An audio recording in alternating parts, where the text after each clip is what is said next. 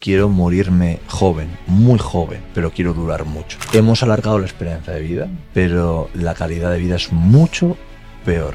No hemos cambiado eh, genéticamente respecto a sus ancestros y lo que sí que ha cambiado es todas las enfermedades modernas que nos encontramos. Si tú resuelves tu metabolismo, resuelves estas enfermedades que te han dicho que eran crónicas. Si es una de las primeras potencias mundiales, lo que le interesa a la farmacéutica es que tú cada vez consumas más fármacos. El uso crónico de los medicamentos para paliar las enfermedades modernas es lo que está haciendo que la farmacéutica incremente en sus registros monetarios año tras año. El omoprazol, el antiácido, lo que hace es inhibir el ácido. Pero ¿cómo puede ser que te diga que tomes un omoprazol para mejorar una digestión cuando lo único que mejora una digestión es tener ácido? No tiene ningún tipo de sentido. Lo mismo está sucediendo con los anticonceptivos. No contemplo a aquellas profesionales que estén dándole a un enfermo oncológico recién salido de una operación kilos de azúcar. Esto es de track, amigos. Bueno, si después de la entradilla que habéis visto o escuchado os habéis quedado a ver qué pasa en este episodio es porque os ha llamado la atención y no me extraña, porque estoy aquí con Endica Mundiel, es todo un lujazo estar con él. Es dietista y además es experto en metabolismo, en desregulación hormonal y en un montón de cosas más que ahora hablaremos con él. Algunos de vosotros seguro que ya lo conocéis porque tanto en redes sociales como en los libros que tiene, pues es uno de los máximos, yo creo, promotores de este país del ayuno intermitente y sobre todo consciente. Indica, gracias, te lo he dicho antes, pero gracias por hacerme un hueco aquí en tu casa, en Nutrisano, en, en Bilbao, y por dedicarnos este espacio. ¿Cómo estás? Hola, muy buenas. Pues estoy con, con muchas ganas de, estar aquí contigo hoy y de poder compartir un poco esta, esta, información. Bueno, reconozco que esta entrevista ha sido una de las más difíciles, si no la más difícil de preparar de todas las que he hecho, porque hablas tantas cosas, cuentas tantas cosas y tan interesantes que digo, vamos a ver, con el tiempo que tenemos, ¿de qué hablo? ¿no? Entonces, lo he dividido como en tres, cuatro grupos la, la entrevista y, quiero hablar, eh, en primer lugar, com, como no puede ser de otra manera, del ayuno, eh, pero antes de nada, como, como te he visto que ya has venido con, con, las gafas que llevas y sobre todo por la gente que nos esté viendo, yo ya estoy acostumbrada a verte, sé un poco de qué va, pero para el que nos esté viendo y diga, ¿por qué llevas esas gafas? Antes de nada, sí, eh, de primeras, explícanos. Estamos en un ambiente ahora mismo cerrado, en la consulta, donde voy a estar eh, unas cuantas horas metido y la luz que, tengo en este ambiente es una luz artificial, ¿no? Una luz que interfiere en mi, en mi cronobiología, ¿vale? Eh, a través de este espectro que tiene esta luz, ¿vale?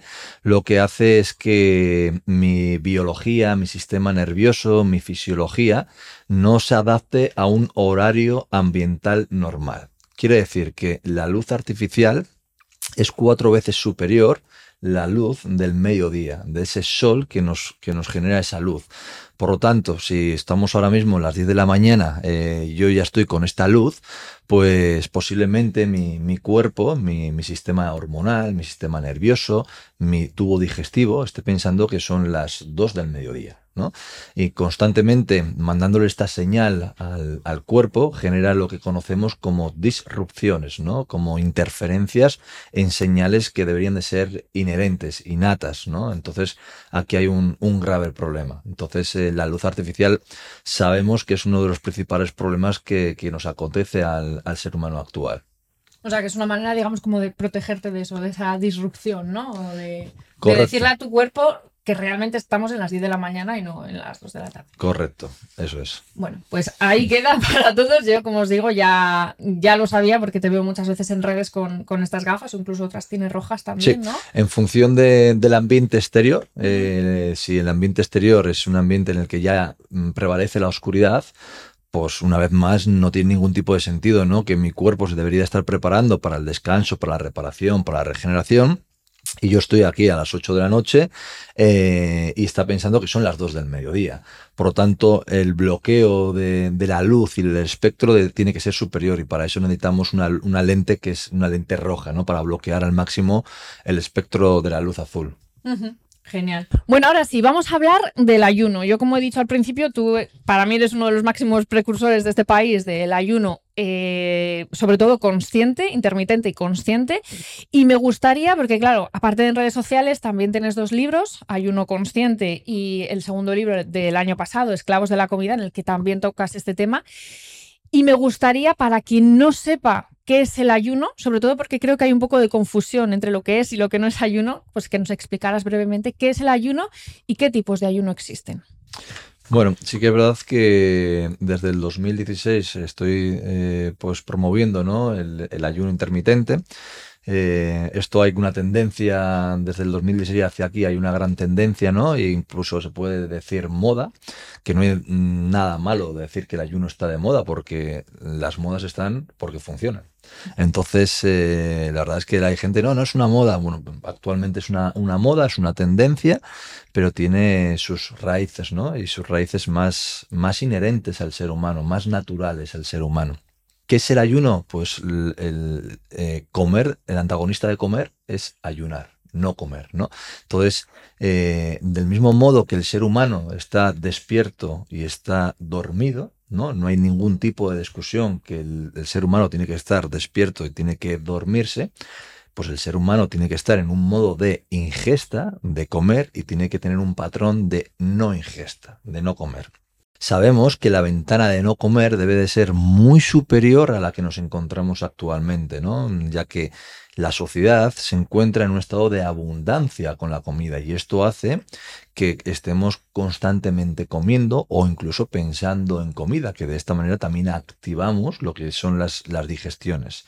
Y esto se da en el que nos encontramos con los tubos digestivos totalmente destruidos. Pero, eh, como bien te digo, cuando hablamos de mismamente de la crononutrición, que es alimentarnos en base a nuestros ritmos circadianos, a nuestros ritmos de la luz y la oscuridad, pues de esta manera empezamos a comprender cómo tiene que ser el patrón de las ingestas nuestras.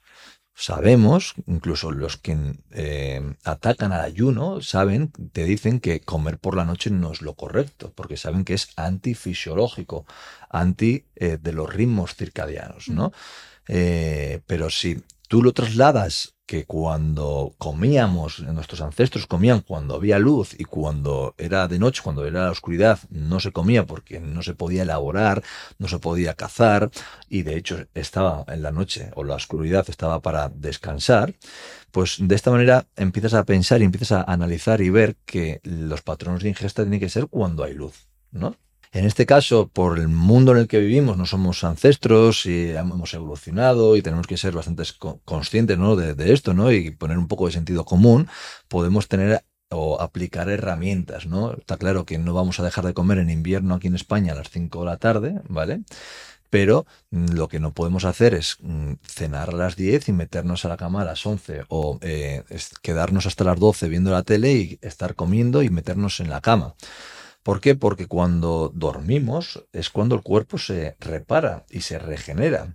Y si yo he cenado y me he metido a la cama, lo que voy a hacer es que haya una interferencia, ¿no? Porque al final, ¿qué hago? Hago una digestión o reparo, le doy descanso a mis órganos, a mi tubo digestivo, a mi riñón, a mi hígado y los empiezo a reparar. No, lo que nos pasa es que estamos constantemente eh, comiendo y llegamos a la hora de no comer, que es la hora de la oscuridad, y seguimos comiendo, nos acostamos y nuestro cuerpo en vez de repararnos va a digerir.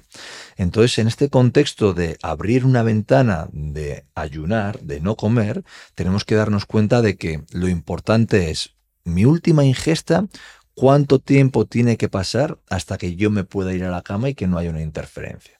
Pues bueno, aquí ya vemos que deberíamos de estar hablando de dos horas más o menos, ¿no? Yo ceno y después de dos horas me meto, me meto en la cama a dormir. Entonces, si yo he cenado a las 8 de la noche, ¿vale? Pues si me voy a meter en la cama a las 10, pues aquí lo que conocemos como ayuno intermitente es abrir un paréntesis de no comer de 12 horas. Por lo tanto, cuando yo me levanto a las 7 u 8 de la mañana, en este caso ya habría abierto un paréntesis de 12 horas. Mm. Entonces, de esta manera ya estaría haciendo el ayuno intermitente, porque solo necesitamos 12 horas para iniciarnos en el ayuno intermitente. Y es aquí donde la gente dice, oiga, pero si esto ya lo hago yo, o esto no me parece tan complejo. Entonces, una vez más va en base a lo que nos dicen sobre algo y no vivimos la experiencia ni, de hecho mm, prestamos el, sentido común a las cosas, ¿no? Una vez me llevaron a un programa de televisión, ¿no? Donde pues intentaban atacar un poco al ayuno y una de las cosas que le dije yo a la presentadora, le dije, oye, perdóname, ¿a qué hora cenas? Y me dijo, yo ceno a las 8. ¿Y a qué hora desayunas? Pues un desayuno ocho y media, nueve. Le digo, estamos hablando de un ayuno intermitente. Ahí va, pues sí, es cierto, estoy haciendo un ayuno. Entonces la gente siempre, el problema es que siempre lo queremos llevar todo al máximo, al extremo, mm. ¿vale? Pero lo que no sabemos es que ayunar y ayunar, el ayuno intermitente se comienza con 12 horas de, ayuno. Y esto tiene que ser el primer mensaje. El primer mensaje tiene que ser, no es nada malo ni, ni un extremo, es algo que como bien he estado intentando explicar, si respeta los patrones de oscuridad y de luz y de noche y de descanso, sale por sí solo. Y una vez que tú eres consciente de que ayunar 12 horas, dejarle a tu tubo digestivo ese descanso para que se pueda reparar, para que se pueda regenerar, para que no tenga tanta fatiga, para que pueda desinflamar tu cuerpo, es necesario, pues vas a empezar a, optimizar o incorporar herramientas para poder promover más este, estos ayunos. Pero hay que empezar por hacer un ayuno de 12 horas. No puedo querer correr una maratón y hacer el primer día 42 kilómetros. Mm. Tendré que empezar a correr, ¿no? Entonces, creo que el concepto de, ayuno intermitente, creo que el concepto de eh, llevarlo todo al extremo es lo que realmente nos perjudica. Además, eh, bueno, aquí has dicho varias claves importantes y una de las cosas que me han venido a la mente es que dices, es que al final lo estamos experimentando muchas veces sin darnos cuenta y tú eres un claro ejemplo de que has experimentado tanto el comer cada pocas horas como estos ayunos intermitentes, eh, porque, bueno, para quien no lo, sepa, no lo sepa, fuiste Mister Olimpia Europa 2016, ¿no? Y, y, ahí dices, yo comía cada dos horas y físicamente parecía que estaba súper sano, pero por dentro no lo estaba tanto. Entonces, a partir de ahí, como tú has explicado, descubriste este tema del, del ayuno. Lo has comentado un poco por encima, eh, algunos beneficios, como por ejemplo esa reparación que tendremos que tener por la noche, pero sí que me gustaría que nos comentaras también qué beneficios tiene y también a nivel cognitivo, porque una de las cosas que tú más señalas es que dices, yo tengo más claridad mental, ¿no? O sea, o da, el ayuno aporta más claridad mental. Una de las cosas son las que yo, lógicamente, después de venir de comer cada dos horas, ¿no? Y de hacer lo que el patrón nutricional normal nos, nos, nos indica, que es hacer cinco comidas, pues una vez que vengo de, esa situación, eh, yo tengo miedo a ayunar, pero yo ayuno porque ya tengo una necesidad, una enfermedad que me había generado comer tanto, ¿no? Y yo necesito ayunar para darle un descanso al tubo digestivo, pero me inicio con miedo. ¿Por qué? Porque al final, pues tenía una creencia de que si no comía me iba a perder mi masa muscular, si no comía me iba a encontrar débil, todas estas, estas creencias que, el sistema nos, nos ha mm. generado, ¿no? Pues yo tenía esa, esa, duda y ese miedo, pero la situación que, se me había creado, ¿no? Que era la, enfermedad, eh, pues yo fui con miedo a hacer el, ayuno. Y, una vez que lo experimento, porque era la única herramienta ya para poder sanarme, o el único clavo ardiendo que me tuve que agarrar, ¿no? pues empecé a, experimentar, ¿no? Qué es lo que me estaba sucediendo y, me encontré porque con la sanación, pero me encontré con el autoaprendizaje también y con la conciencia, porque me, ayudó mucho a, eliminar los, las creencias, los, los bloqueos mentales o, incluso las costumbres que tenemos que te limitan. Y una de las cosas que me limitaban a mí, pues era que eh, en base a lo que había oído de ayunar, yo no lo hacía. Y por eso yo siempre digo que hay que vivir la experiencia. ¿Para qué? Para realmente eh, analizar, captar y ver si algo es bueno o si algo no es, no es, bueno. Pero desde la creencia o desde la palabrería o desde las opiniones, no podemos crear una verdad absoluta. Y el ayuno, parte de los beneficios que ahora te voy a decir que, que, arroja, me ayudó a comprender esto, a estas limitaciones que muchas veces eh, nuestra cabeza, nuestros amigos, nuestras eh, familias, la evidencia, con, a través de, opiniones o, pseudociencia, nos genera esta, este conflicto. Pero mm, cuando me inicio y empiezo a mejorar mi sistema inmunológico, empiezo a mejorar mi, mi, estado de ánimo, empiezo a bajar las inflamaciones, empiezo a ir al baño de forma correcta, ¿no? Y no cinco o seis días después de, que, de, estreñimiento que yo, que yo tenía, empieza a cambiar mi, piel, ¿no? Se empieza a ir el, acné, eh, empieza a funcionar mi tiroides, porque una de las cosas que me sucedió con el tubo digestivo es que empecé a tener hipotiroidismo. Eh, como bien te digo, el estado de ánimo mm, cambia totalmente, ¿no? Empiezo a ser una persona que era, ¿no? Alegre, que saludaba a las personas, que, tenía ganas de, de relacionarse. Y de hecho llego al ayuno porque el, digestivo me manda al psiquiatra. Porque no creía en todo ya la sintomatología, las sensaciones que tenía, eh, la angustia que, que, yo generaba, no me lo creía y me decía que tenía un problema eh, mental. Y yo sabía que no tenía ningún problema mental, que todo se generaba del, tubo digestivo. Entonces, para mí el, ayuno es el catalizador, ¿no? Hacia la conciencia, hacia abrir los ojos, a ver las cosas eh, desde diferentes perspectivas, a, analizarlo, a experimentarlo y sobre todo, pues a escucharme, ¿no? A escuchar al experto que todos llevamos dentro y que o bien el sistema, o bien las creencias, o bien las costumbres, o los miedos no nos dejan ver. Y es cuando yo descubro lo que es la microbiota, ¿no? Ese ordenador de a bordo que tenemos. Justo, justo de la microbiota vamos, vamos a hablar eh, ahora, porque ya estamos terminando este primer bloque, ese gran bloque que decía. Pero antes de terminar, entre comillas, porque al final el ayuno y la microbiota nos van a acompañar en todo este viaje, eh, antes de terminar con el tema del ayuno, te estaba ahora eh, escuchando decir, no todos llevamos un experto dentro, pero yo me pregunto, no sé hasta qué punto hacer ayuno aquí cada uno que te esté escuchando diga, ah, pues, pues mira, pues voy a empezar a ayunar tal. No sé hasta qué punto hacerlo por uno mismo es beneficioso o no. Entiendo que tengas que tener como un experto que por lo menos te dé un poco la mano al principio y luego te suelte para que sigas tu, camino. Eso por un lado. Y luego por otro lado, saber si el ayuno es para todo el mundo. Porque, por ejemplo, personas, yo me, pongo como ejemplo, yo lo he pensado muchas veces y digo, pues si es que yo pierdo kilos y luego no sé dónde los he metido porque no los recupero ni para atrás, a las personas que nos cuesta ganar kilos, masa muscular y demás, es para todos el ayuno. Eh, sí, es, algo que lo hacen los, los, niños y desde el propio origen lo tenemos que hacer los, los seres humanos. ¿no? Lo que no es eh, natural y lo que es antifisiológico es levantarnos y ya tener comida, ¿vale? Antes de movernos incluso, ¿no? Es anti, antinatural. Eh, lo que no es normal, como te digo, es comer cuando está hay oscuridad. Eh, y lo que no es normal es tener una densidad nutricional tan baja en nuestras ingestas. Comemos muchas veces, pero la densidad nutricional la información que nos puede proporcionar la comida eh, que realizamos es muy baja.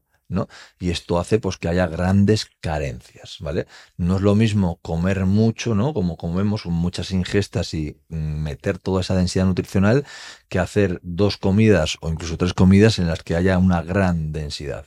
Hay muchas de las cosas que comemos hoy en día que desplazan micronutrientes esenciales. Entonces, ayunar, como bien te he dicho antes, es totalmente natural. Lo que no puede ser natural es igual ayunar en exceso. ¿Vale? ¿Por qué? Porque el ayuno se tiene que adaptar a cada situación, a una situación de contextos. Hay una persona que tiene mucha actividad física, una persona que por lo que sea su metabolismo está funcionando más rápido, no va a hacer ayunos largos de 16 o 18 o 24 horas. Tendrá que hacer un descanso digestivo, un ayuno de 12 horas o de 14 horas, en función también un poco, como hemos hablado, de la luz que hay en el ambiente. Una vez más, hay, que aplicar un poco el sentido común y a nivel social en lo que nos encontramos. Pero sí que es verdad que no hemos cambiado eh, genéticamente respecto a sus ancestros. Y lo que sí que ha cambiado es todas las enfermedades modernas que nos encontramos. Enfermedades modernas que queremos atribuir a alimentos antiguos.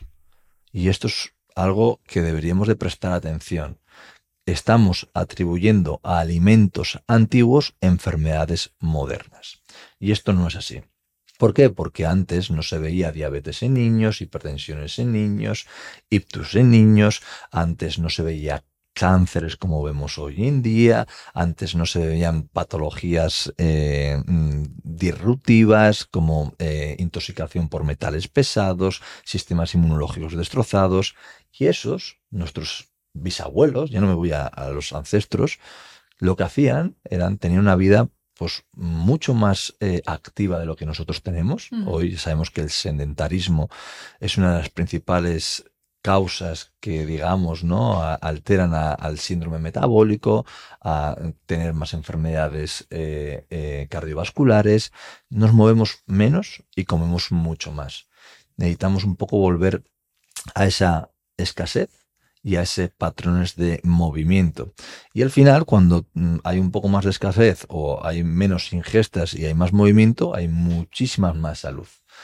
Eh, hemos alargado la esperanza de vida, correcto, pero la calidad de vida es mucho peor. Y es lo que tenemos que enfocarnos, ¿no? Es como eh, mm, yo siempre digo que yo pretendo y quiero morirme joven, muy joven, me quiero morir, pero quiero durar mucho. Entonces yo no quiero ser un anciano con 20 fármacos, que cada día me dan un fármaco diferente para tapar el síntoma que el otro me ha generado y vivir en un estado de, fatiga, de infelicidad, mm, de inmovilización. Eso no es lo que quiero. Antes, hablando del tema del ayuno, has nombrado una palabra mágica, entre comillas mágica, que es la microbiota. Tú mismo dices, en lugar de mente sana, cuerpo sano, para ti es más microbiota sana o en microbiota sana, éxito garantizado. Entonces, a mí me gustaría que nos explicaras pues, brevemente un poco qué es, qué es la microbiota y luego te quiero preguntar cómo impacta la microbiota o una microbiota enferma en, en el cuerpo? Claro, esto es una pregunta muy general entonces, yo aquí sé que, por ejemplo, impacta nuestro descanso, impacta en estados, como tú mismo antes has comentado, ¿no? De, como más ansiedad o incluso depresión, un estado de ánimo más, más bajo. Pero bueno, vamos por partes. Explícanos así brevemente qué es la microbiota para quien nos esté escuchando y no lo sepa. Sí. Bueno, pues para mí la, microbiota es el, epicentro del ser humano, ¿no? Hipócrates hablaba de toda enfermedad comienza en el intestino ya esto fue algo totalmente revolucionario y que hoy sabemos que esto es así, pero gracias a, los avances, a la ciencia, eh, conocemos lo que es la, microbiota, un órgano totalmente desconocido, ¿no? Un órgano que alberga microorganismos, bacterias, eh, virus, patógenos, hongos, un gran ecosistema que su función es protegernos. El 80% de la microbiota intestinal hace referencia al 80% de las células inmunológicas, a, a nuestros soldados, a esos soldados que hacen frente a que un virus no te eh, genere una gran enfermedad, a que eh, un soldado pueda matar una célula cancerígena. Lo que está sucediendo es que la microbiota de hoy en día está dañada. Y está dañada una vez más por los hábitos que estamos generando. Cuando tenemos un problema en un coche y lo llevas al taller, el coche ya directamente para que al, mecánico le diga dónde está el fallo, mete un ordenador al, ordenador de a bordo del coche y le dice, el fallo lo tienes en el freno derecho. El ser humano tiene esa tecnología y esa tecnología se llama microbiota. A través de la microbiota podemos conocer qué es lo que le está sucediendo. Es nuestro ordenador de a bordo, ¿no? Y por eso es lo que está correlacionado con todos los sistemas del cuerpo, con el sistema emocional. Si tú tocas la microbiota y mejoras la microbiota, vas a liberar la hormona de la felicidad, la serotonina. La hormona de la felicidad la libera tu tubo digestivo. Por lo tanto, yo si veo a una persona inflamada, o veo una persona que me dice que tiene problemas intestinales, diarreas o estreñimiento o reflujos, yo directamente sé que esa persona no está bien a nivel emocional, tiene fluctuaciones emocionales, puede tener depresión y todo se inicia desde el tubo digestivo. Y esto es lo que la psicoinmunología, de lo que te hablaba antes, a mí me ha dado como herramienta, ¿no? Entender cómo el ser humano se va llenando de, esa basura de pensamientos en una mochila desde que somos bien pequeños, que hoy lo conocemos como las afecciones de la infancia, y esas afecciones de la infancia llega un momento que a tu sistema nervioso, a ese sistema de, de alerta, lo acaba petando lo acaba destruyendo, ¿no? Y ese conflicto que vistes de pequeña de tus padres y tu madre en el que discutían o en el que había una carencia de, amor, de paz en esa casa, tú lo trasladas en esa mochila de forma inconsciente. pero es la que está llenando el vaso de agua para que se desborde. Y el momento que se desborde, tú has pensado que ha sido la discusión con tu mujer o con tu marido, con tu jefe o un alimento puntual. Pero no te has dado cuenta, quien ha originado todo es el cúmulo de emociones que has generado y que ha destruido tu sistema nervioso y ha dicho basta. A mí cuando me encuentro un sistema nervioso hiperactivo, pues lo agradezco porque no ha pasado a esa fase de fatiga crónica, ¿no? Donde ya ni el propio sistema inmunológico quiere activarse, porque ahí está fatigado pero la realidad es que cada vez me encuentro a más personas con una fatiga crónica, con una fatiga adrenal y me preocupa. Entonces, es aquí donde también, dentro de, la, de mi profesión, abarcar las emociones, el estado y el contexto de la persona para entender el origen, la causa, nos va a ayudar a poder sanarla y no ir hacia el síntoma. Alopáticamente, la medicina trabaja a los pacientes con Mm, una visión muy periférica, muy sintomatológica, ¿vale? Donde el síntoma es un reflejo de la causa. Y la causa, como bien te digo, puede ser mm, desde mm, tus inicios. Incluso podría ser, podríamos hablar de que puede ser desde el momento donde tu madre te está creando. Porque el bebé, el feto, tiene receptores del mundo externo y el mundo externo, esos receptores, son la madre. Si la madre durante el embarazo ha habido una situación de estrés muy aguda, un duelo que no ha sido superado, un maltrato, el niño, el bebé que vayan a nacer, le va a condicionar todo, toda esa estructura y esa frecuencia que la madre ha generado. Y se ve cómo la microbiota, de lo que estamos hablando, porque estamos hablando de la microbiota, en estos bebés cambia y, se ve alterada con deficiencias en ciertos microorganismos que van a generar tranquilidad, paz, armonía emocional, liberación de serotonina. Entonces, para mí esto es fascinante, es un mundo que cada día quiero aprender más. Y llevo desde el 2016, gracias a mi enfermedad, investigando y aprendiendo y aplicando a las personas para que no cometan los errores que he cometido yo y sobre todo para poder sanarlas desde la raíz. Es, mira, me parece clave esto último que has dicho, ¿no? Sanar desde la raíz, porque escuchándote yo decía, vale, pero si llevamos, si llevamos una mochila tan grande, tan pesada, desde que estábamos ya en el, en el vientre de nuestra madre, o sea, ¿realmente hay una manera como de, a fin de cuentas, sanar todo eso? O sea, ¿realmente sí se puede? La manera más eh, efectiva de sanar es la que nos han enseñado que es la peor. Y es a todo lo que nos genera incomodidad nos alejamos. No queremos sufrir. Entonces, yo siempre digo que abraza la incomodidad y verás cómo el éxito llega a tu vida. Una de las cosas que yo por las que me inicié a meterme en agua fría, todas las mañanas me meto en una bañera de 4 o 5 grados. Además, muy pronto. Muy prontito, sí, a las 6 de la mañana. Fue porque cada vez yo tenía más información sobre el frío y cómo modulaba mi sistema inmunológico y los beneficios que me generaba, que generaba en la persona. Pero yo sabía eso. Pero llegó un momento que dije, soy un iluso. Yo sé que esto es una de las mejores herramientas que tiene el ser humano para tener longevidad, para tener mejor estado de ánimo, para tener energía, y no lo estoy haciendo. Soy uno más de, esos pacientes que vienen que quieren sanarse pero no quieren hacer nada. ¿Y por qué no lo quiero hacer? Porque me genera incomodidad meterme en el agua fría. Una vez más, me ayudó a abrir los ojos y a darme cuenta de que todo lo que me hace sufrir, todo lo que me genera una situación incómoda, nos, le estoy dando la vuelta a, a estos problemas porque no quiero generar el conflicto. Y en esta vida, cuando tú quieres escapar del conflicto, lo que estás haciendo es que ese conflicto te absorba. Acércate al conflicto, acércate a esa incomodidad, abrázala y te ayudará a expandirte totalmente. Entonces, cuando hay una afección de la infancia porque está muy aferrada a un familiar, a una creencia familiar de tú tienes que ser ingeniero, tú tienes que ser periodista, tú tienes que ser nutricionista y lo haces y no es feliz, lo que tienes que empezar es a vivir tu vida. Y para eso tienes que tener una conversación con esas personas. Darles las gracias, lo primero. La gratitud es algo súper importante, ¿no? Que nos ayuda a regular sistema inmunológico, sistema hormonal y sistema metabólico.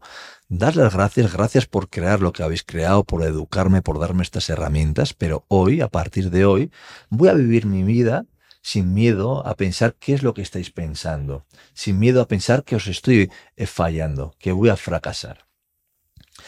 Si no hay esta oportunidad de poder hablar con estas personas, se escribe y se, y se quema. Y aquí ya empezamos a tener una liberación. Empezamos a haber estado en la incomodidad. Y yo creo que es una de las primeras cosas que tenemos que hacer, ¿no? Aceptar eh, una vez que hemos aceptado que ha habido un problema desde el origen, desde el inicio, afrontarlo, ¿no? Y una vez que lo afronto, os puedo asegurar que mm, llega la sanación total. Al final es, pues, como dices, enfrentarse a ello y no, y no huir, que es lo que yo creo que la gran mayoría de la gente es lo primero que piensa al, verse delante de un problema. Oye, yo huyo y ya que salga, que salga el sol por donde quiera. Coral, el problema está que eh, nos han enseñado a luchar pero nunca nos han enseñado a ceder, a mm, no luchar. Y en esta vida tenemos que saber cuándo tenemos que luchar y tenemos que saber cuándo tenemos que mm, darnos por vencido. ¿Qué hay de malo de darnos por vencido? ¿Qué hay de malo no ganar? ¿Qué hay de malo no tener un 10 en una nota? ¿No ves cómo el propio sistema, las propias creencias, los propios patrones con los que hemos ido desarrollándonos y acostumbrándonos nos limitan? A eso es lo que yo te digo que cuando hay un conflicto, cuanto más te alejas, cuanto mm, incluso más quieres luchar contra ese conflicto y en vez de ceder ante él, peor situación vamos a generar en el sistema nervioso de lo que estábamos hablando anteriormente. Que además ceder no tiene por qué ser una derrota en sí misma, puede ser una victoria interna para ti. Va a ser. De hecho. Va a serlo. Eh, hablando de todo, de todo este tema de la microbiota, de que casi todo se origina ahí y que también ella tiene ese poder, digamos, sanador cuando está sana. Eh, me gustaría saber qué, implicaciones, bueno, eso lo has comentado, ¿no? ¿Qué implicaciones tiene tener una microbiota que no está sana, una microbiota enferma? Y sobre todo, ¿se podría decir que todas o casi todas las enfermedades que se tienen, además esas enfermedades modernas, se originan en el tubo digestivo? Hmm. Sí, muchas de las enfermedades, no voy a decir el 100%, pero me voy a un porcentaje muy elevado, que puede ser un, 90%, eh, comienzan en esa, en esa parte intestinal, ¿no? Sí que es verdad que si tengo que decirte que, qué es lo que más genera la enfermedad, podría decirte que es la mitocondria, ¿vale? Que es otra bacteria, casualmente es una bacteria más que, que, está dentro de las células y dentro de lo que genera esa, la importancia que tiene esa mitocondria es de reparar la célula y es que al final somos células y si nuestras células están dañadas o no saben repararse, o no saben regenerarse, es cuando llega la muerte, ¿no? Entonces yo creo que sí que es verdad que la vinculación de incluso la microbiota de esas bacterias con la bacteria de la mitocondria hay una relación muy directa y aquí yo sí que te podría decir que el 99% de las enfermedades, 98, eh, se sanan teniendo una mitocondria correcta y una microbiota correcta, ¿no? Para estar enfermos no significa estar en, un hospital ingresado, en una, en una cama, tomar eh, un medicamento estar enfermo, eh, por ejemplo, que me hablábamos antes del, ayuno, es no poder eh, estar más de dos horas sin comer. Eso es estar enfermo.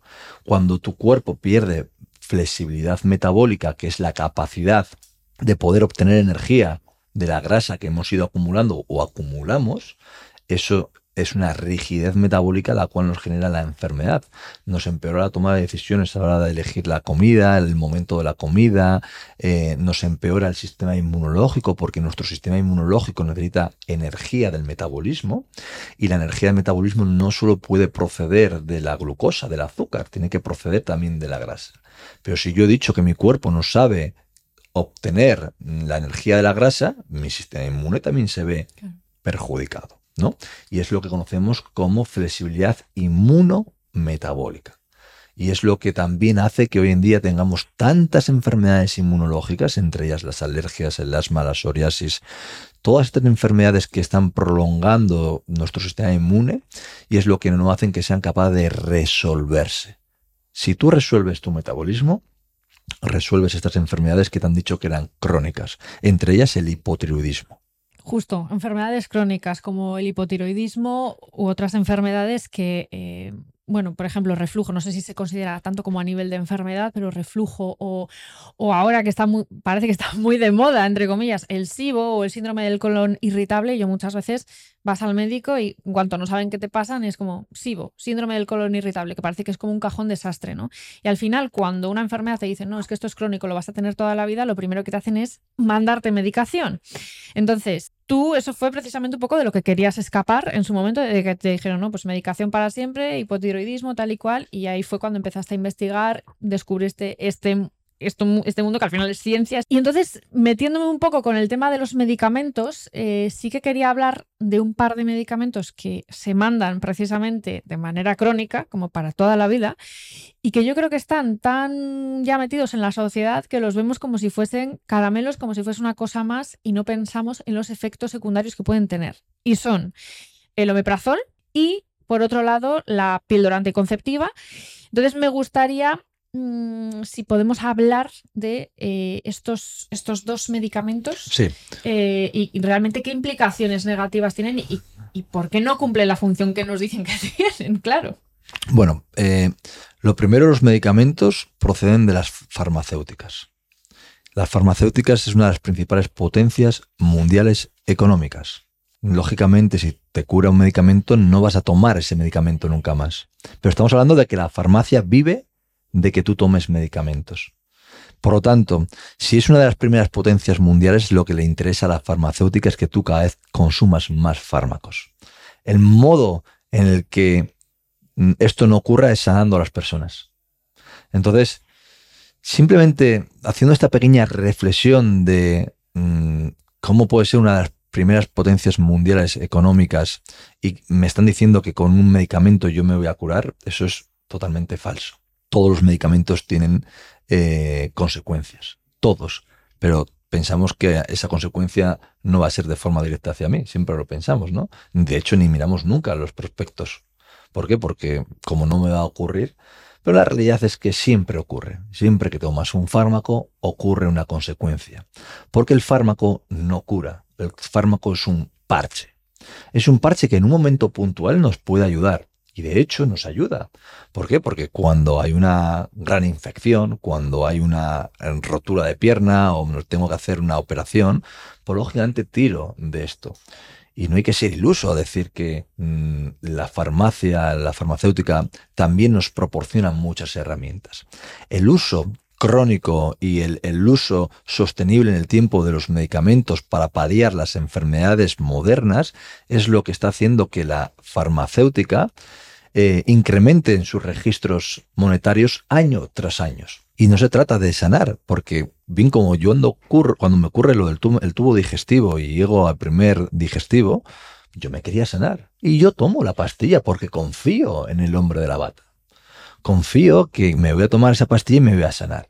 Pero pasan los meses y no solo no me sano, sino que incluso tengo que ir incorporando más pastillas. Y es cuando digo yo, oye, yo pensaba que cuando me iba a tomar la pastilla era para curarme, no para seguir tomando esta pastilla de forma continua. Y es cuando hago la pregunta, oye, yo no quiero tomar pastillas. Y él me dice que tengo que aprender a convivir con ellas, igual que convive muchísimas personas. Y digo, puede ser, entonces no me va a curar esta pastilla. ¿Qué es lo que me va a hacer? Desde el momento que me inicié tomando esta pastilla, ahora tengo que tomar, empecé con el omeprazol, luego me fui al hipotiroidismo y ahora me quieren dar un fármaco para la depresión. ¿Qué está sucediendo aquí? Me voy a ir marcha atrás porque este camino no es el que yo quiero. Entonces, cuando esto ocurre, es cuando empiezo a buscar otro tipo de alternativas. El fármaco, el omoprazol, el antiácido, que el 40% de los españoles lo toman, un 40% de los españoles lo toman, especialmente porque el hombre de la bata se lo ha recomendado, así por así, se lo ha recomendado sin ver un contexto correcto o entender qué es lo que le está sucediendo o qué es lo que le está generando que esa persona pueda tener un reflujo. Pues paradójicamente la, la, función que debe de hacer ese fármaco no la hace porque lo que hace es inhibir el ácido. Pero ¿cómo puede ser que te diga un médico que tomes un omeprazol para mejorar una digestión cuando lo único que mejora una digestión es tener ácido? Si tú no tienes ácido porque te has tomado un omeprazol y comes, esa comida te va a destrozar tu tubo digestivo. No tiene ningún tipo de sentido. Y lo mismo está sucediendo con los anticonceptivos. O sea, ¿Por qué estamos medicando a adolescentes? ¿Estamos medicando a mujeres porque tengan acné? ¿Por qué estamos medicando a mujeres que tengan eh, dolor endometrial? ¿Por qué estamos medicando a mujeres que tengan una desregulación hormonal con un anticonceptivo? Con un anticonceptivo. ¿Por qué?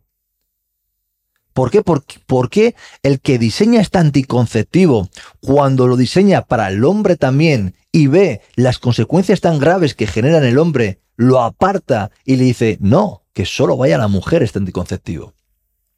Este anticonceptivo fue creado para que la mujer pueda tener relaciones sexuales y no se quede embarazada. Es un anticonceptivo, no es un regulador hormonal, es un desregulador hormonal, no es un regulador de la piel, es un desregulador de la, de la microbiota es un desregulador de las hormonas sexuales es un desregulador del sistema inmunológico, no tiene ningún tipo de sentido introducirlo. No, es que me duele el endometrio y por eso me tomo un anticonceptivo. No, claro, ha sido a donde la ginecóloga con un par, con un clavo en la cabeza y ha salido de la consulta con el clavo en la cabeza, pero con un ansiolítico. No te duele, pero sigue teniendo ese clavo. La culpa no ha sido del, lo que te genera. El problema no es eh, el anticonceptivo. Es un problema del sistema inmune que está inflamando un endometrio. Es absurdo. Pues para mí es absurdo ver cómo las mujeres desde los 15 años están trabajando y funcionando de forma artificial. Que encima piensa que menstrua, que ovula, porque cada 28 días como sangra, fíjate lo bien programado que está. No vale absolutamente para nada. De verdad. Y hay que alejarse. Que en alguna situación puntual pueda funcionar, Seguramente sí. Puntual, en alguna situación, posiblemente sí. Pero lo que estamos viendo hoy en día, del mismo modo que el omeprazol se diseñó para bajar el ácido, que sí, es verdad, que baja el ácido, ¿para qué? Para si hay alguna úlcera, hay alguna herida en el tubo digestivo, no haya ese ácido y la grande, ese es un uso correcto, no se puede hacer es que el 40% de los españoles, porque tengan reflujo, les den un antiácido, ¿para qué? Para que empeore toda esa situación. Si no tiene ácido, ¿cómo va a asimilar la comida? ¿Qué va a pasar con esas indigestiones? ¿Van a empeorar? ¿Qué va a pasar con el sistema inmunológico? ¿Se va a reinflamar? ¿Qué va a pasar con el alimento que ha comido? Que los micronutrientes van a desaparecer. ¿Qué va a pasar? Que el cuerpo de dónde va a tirar? De los huesos para sacar los minerales. ¿Qué es lo que nos acontece? Enfermedades como osteoporosis, ¿no? Como artritis reumatoide. Hostia, ¿de dónde viene todo esto? Bueno, hemos hablado de esa farmacia que tú ¿no? Lo, lo, mencionas en tus libros y también en, en redes. Y claro, para quien nos esté escuchando, yo creo que Seguramente, porque además yo he visto comentarios de, de, personas que te han escrito en redes que dicen, ay, pero es que, es que eres muy extremista, es que nos metes el miedo en el cuerpo. Yo he leído comentarios de, es que claro, nos metes el miedo en el cuerpo y no todos podemos tener quizá las posibilidades de alimentarnos de unas vacas de pasto X o comprarnos la sartén de 120 euros, cosas de estas, ¿no? Entonces, claro, ¿tú cómo contestas a esta gente que te dice, eres un extremista, nada más que nos estás metiendo miedo? Porque, claro, la realidad nos está demostrando que cada vez estamos más enfermos y que estamos parecemos hámster en una rueda, que no salimos de esa, de esa rueda. Y sin embargo, pensamos que el que piensa diferente y con unas bases científicas es el extremista. Bueno, que puede ser, en parte puede, puede tener razón la gente con estos comentarios, porque en la situación donde se encuentran ellos puedo parecer que estoy en el extremo opuesto. Y yo les entiendo, ¿eh? Pero es que el mensaje tiene que ser así, Coral. es que el mensaje tiene que ser tan extremista porque la situación lo requiere. Y es que no voy a ceder ante eh, las necesidades que está viendo. Si no es extremista el mensaje, si el mensaje no te digo que el azúcar es un veneno y que es superior a la cocaína, tú no vas a captar el mensaje ni te va a hacer dudar. Entonces, posiblemente de 100 personas me quede con 10 con ese mensaje y haya otros 90 que te, me pongan a parir. Lo acepto, pero es que el mensaje tiene que ser así.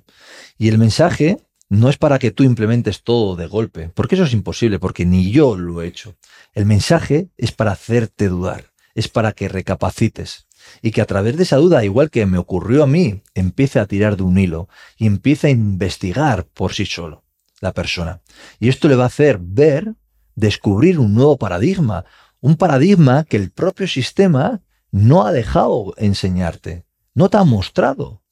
Entonces es cuando empieza a aplicar el sentido común. Ostras, pues es verdad que este no me quería vender una sartén de hierro, me estaba diciendo que la sartén de teflón que estaba eh, llevo tomando 20 años está generando cáncer a muchísimas personas y lo estoy viendo, no son ni una ni dos ni tres, son millones.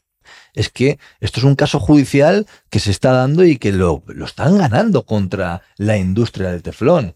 O, por ejemplo, con los fármacos. Ostras, es que es verdad, es que hay fármacos que han generado grandes enfermedades y lo han ocultado. Ostras, es verdad que estaban ocurriendo cosas fuera de este Matrix.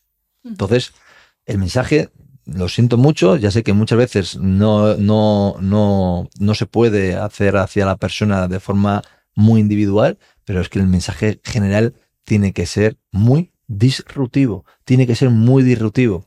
Y yo de verdad no, no contemplo a, aquellas profesionales que puedan estar viendo la realidad ¿no? de, todo esto y estén dándole a un enfermo eh, oncológico eh, recién salido de una operación kilos de azúcar. Sí, de o que tengas un problema en el hospital y que la alimentación sea la alimentación que te enfermen. Es que tiene que ser disruptivo. Es que esto es para denunciarlo y tiene que ser así.